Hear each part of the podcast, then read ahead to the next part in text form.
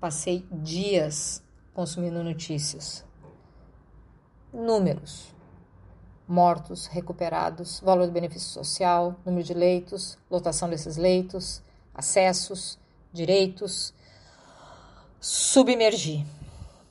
E só por hoje eu vou me dar o direito de abraçar o medo.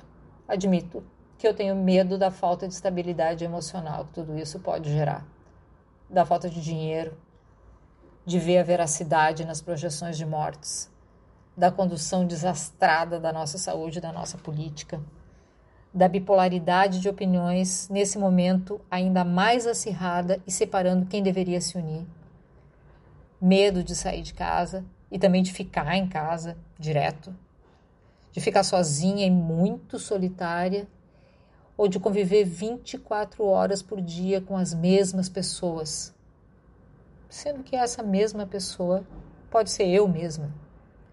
Medo de perder a mão e viver em estado de sobressalto, ou de perder a lucidez e viver como se nada desorganizador estivesse acontecendo.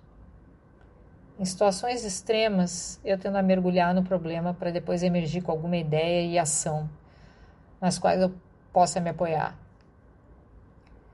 Eu sou das ações precedidas por pensamentos. Dessa vez, superei em muito meu tempo de mergulho. Estou em estado de apneia mais horas do que me reconheço como normal. O que fazer? Assim, ao certo, não sei. Escrever me ajuda muito, cozinhar também.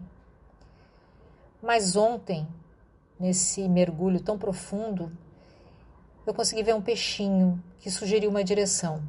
Não muito clara, considerando que a não chega muita luz em águas profundas, mas esse peixinho tinha aquela lanterninha na frente da cabeça e jogou um pequeno foco que acho que eu vou seguir.